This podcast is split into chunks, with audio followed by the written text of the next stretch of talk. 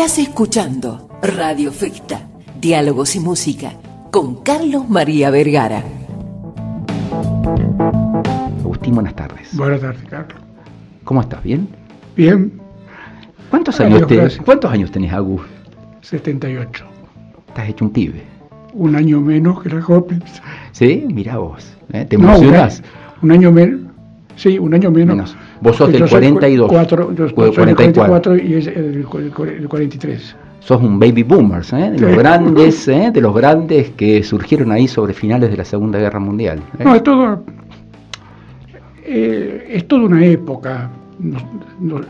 yo siempre digo que a Dios gracias me tocó vivir una época fantástica de grandes cambios, cambios culturales muy muy fuertes siempre, eh, vos dijiste en un momento determinado que yo era como mm, algo de la historia. A mí la historia siempre me gustó y me gustó muchísimo, me gustó eh, y siempre me gustó referenciarme con respecto o tomar eh, postura con lo que estaba pasando y ver qué pasaba en un momento determinado. Nosotros estamos viviendo en este momento, pienso, creo no equivocarme, y si me equivocara pido disculpas y estoy dispuesto a un, debate o un diálogo. Todo te perdonamos, Agustín. Nosotros, es, nosotros estamos viviendo lo mismo que, que se vivió en el 1490 y pico en el, en el Renacimiento. Cambiaron todas las cosas de un momento determinado y nosotros en este momento el mundo es otro mundo.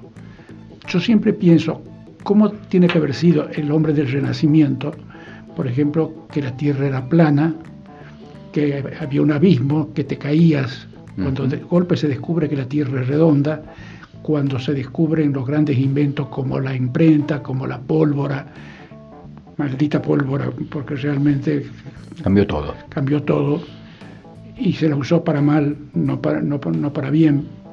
Eh, pero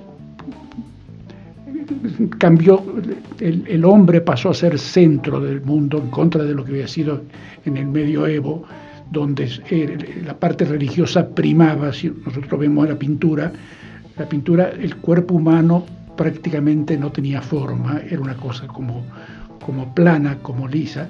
Cuando llega el Renacimiento llega este esplendor, se toma todo lo de Grecia, se toma, inclusive se toma de Grecia lo que con mayor fervor se toma es el, periodo helenístico, que, también pasa a Roma y es el momento de la voluptuosidad de del grupo del Laoconte, por ejemplo, de todas esa, esas estatuas que realmente son absolutamente maravillosas. Y, bueno, y de ahí surge un Bernini, un Borromini, eh, un Miguel Ángel, bueno, ni, ni qué decir, un Filippo Lippi que está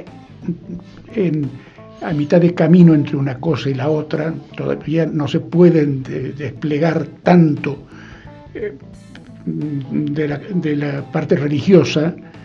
los, frescos de, Filipino Lippi son realmente en Santa María, en Santa María Sopra Minerva son maravillosos. Y ahí hay un ejemplo que yo siempre lo, pienso.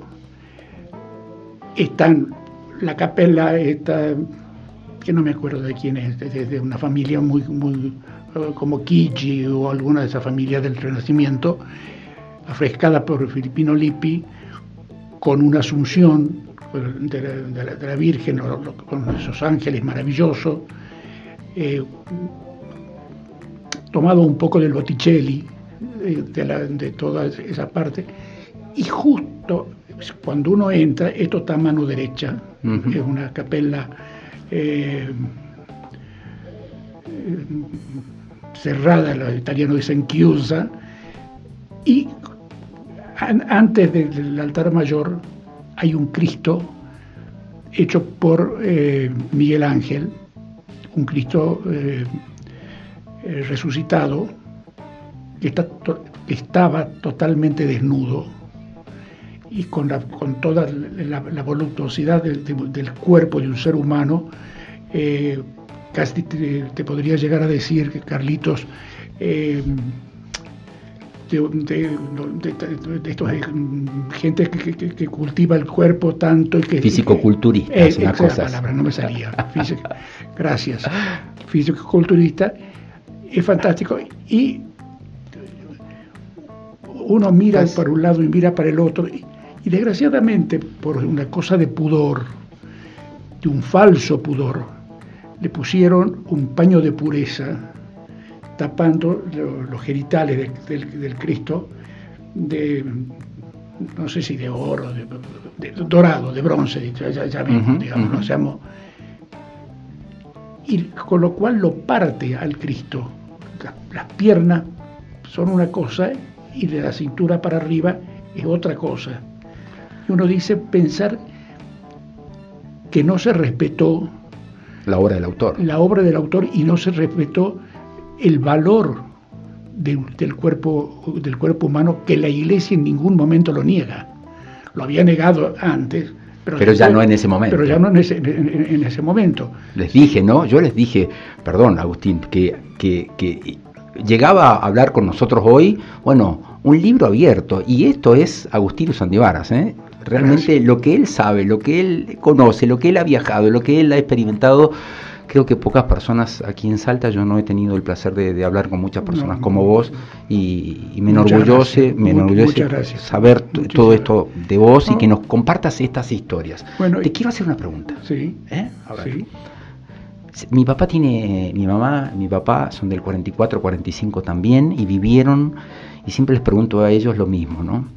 Eh, ¿Cómo vivieron los, la revolución de los años 60? ¿Cómo la viviste vos? en una, una sociedad conservadora como la de Salta, pero vos también con tu propio vuelo intelectual. pues yo eh,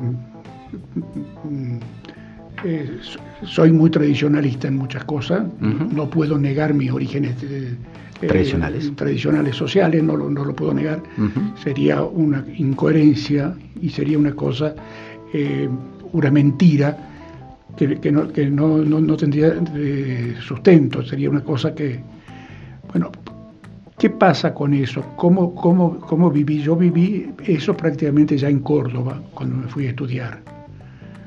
Eh, yo en el 58 estaba en, en primer año, me han pasado tanto tiempo que se me puede confundir. En el 60 y algo, 62, 63, voy, voy, a Córdoba y empiezo a estudiar una carrera que era eh, abogacía en la Universidad Católica. Aprobé primero y segundo año completo y en un momento determinado le dije a mi padre, no me gusta, voy a dejar de estudiar esto.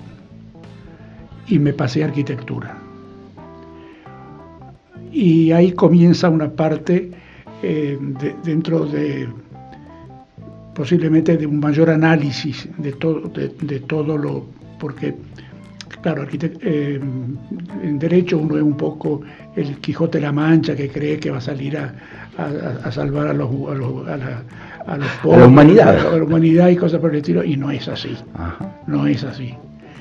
Eh, no tengo nada contra eso, pero no, no en cambio en, la parte arquitectura, en la parte es como mucho más flexible y mucho más, eh, más rica.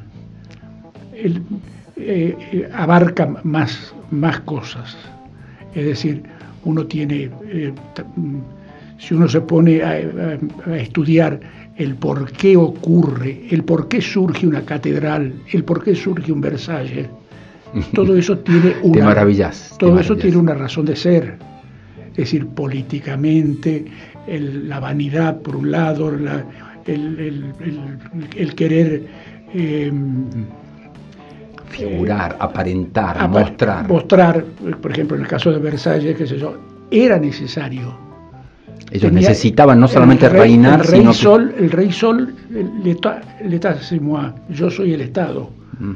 y, tenía que tener esta corte y, tenía toda esta cantidad de, cortesanos que lo, que lo adulaban y que aparecía el rey y el rey era, oh, iban a ver un semidios, ¿no? claro, era el, el, el el couché, eran los, dos momentos, el despertarse que iban, rodeaban el coso, y el rey se vestía delante de ellos, era un honor ser invitado. Todo eso tiene en su momento tiene un sustento eh, filosófico. Después, después de eso eh, viene la contrapartida, es decir, aparece un Voltaire, aparece eh, mm, todo esto que, van, que, van volteando y van preparando para la, Revolución Francesa, porque el pueblo se moría de hambre, por no decir otra palabra, porque directamente no funcionaba y porque los nobles habían tomado era una clase de ociosos. Te propongo, sé que te gusta mucho la música italiana y quiero compartir con vos unas pequeñas estrofas de Mina. ¿eh? Sé que te gusta mucho. A ver. Adoro Mina. Cara, cosa mi succede stasera? Ti guardo ed è come la prima volta. Che cosa sei? Che cosa sei? Che cosa sei? Non vorrei parlare. Cosa sei? Ma tu sei la frase d'amore cominciata e mai finita. Non cambi mai, non cambi mai, non cambi mai. Tu sei il mio ieri, il mio oggi. Proprio mai. E il mio sempre, inquietudine. Adesso ormai ci puoi provare. Chiamami tormento, dai, già che ci sei. Tu sei come il vento que porta i violini y le rose.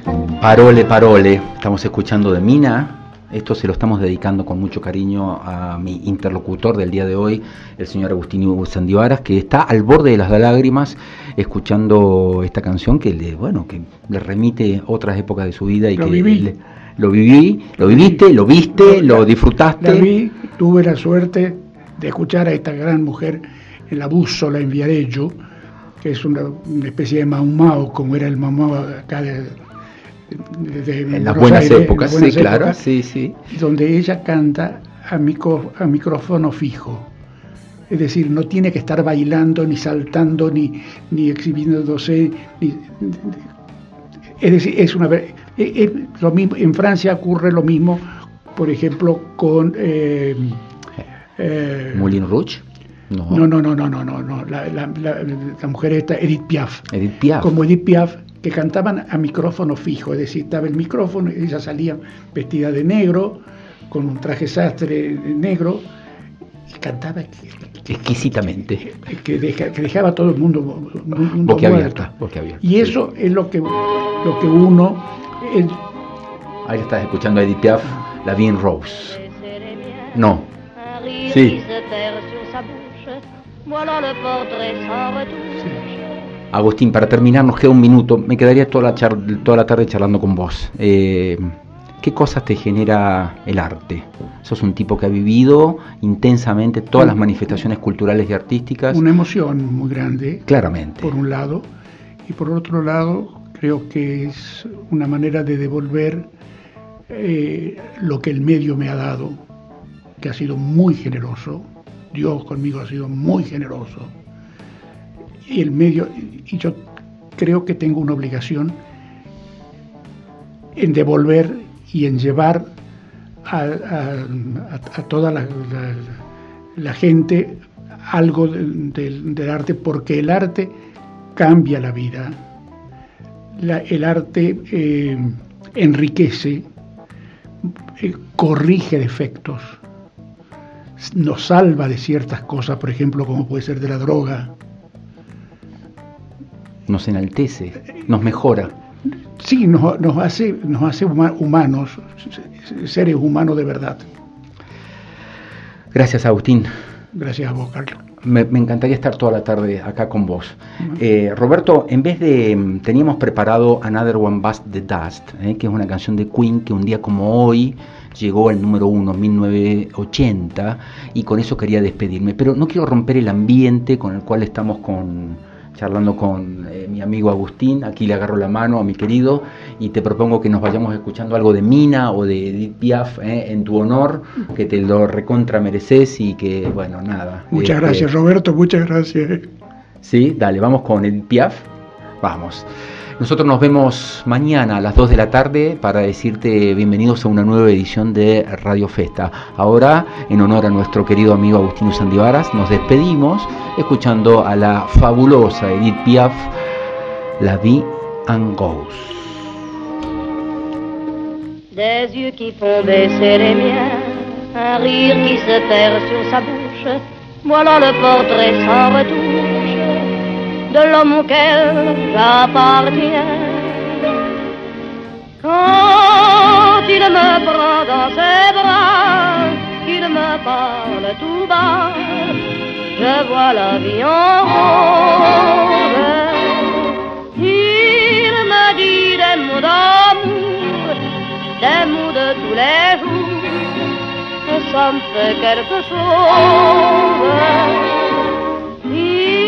Est entré dans mon cœur une part de bonheur dont je connais la cause.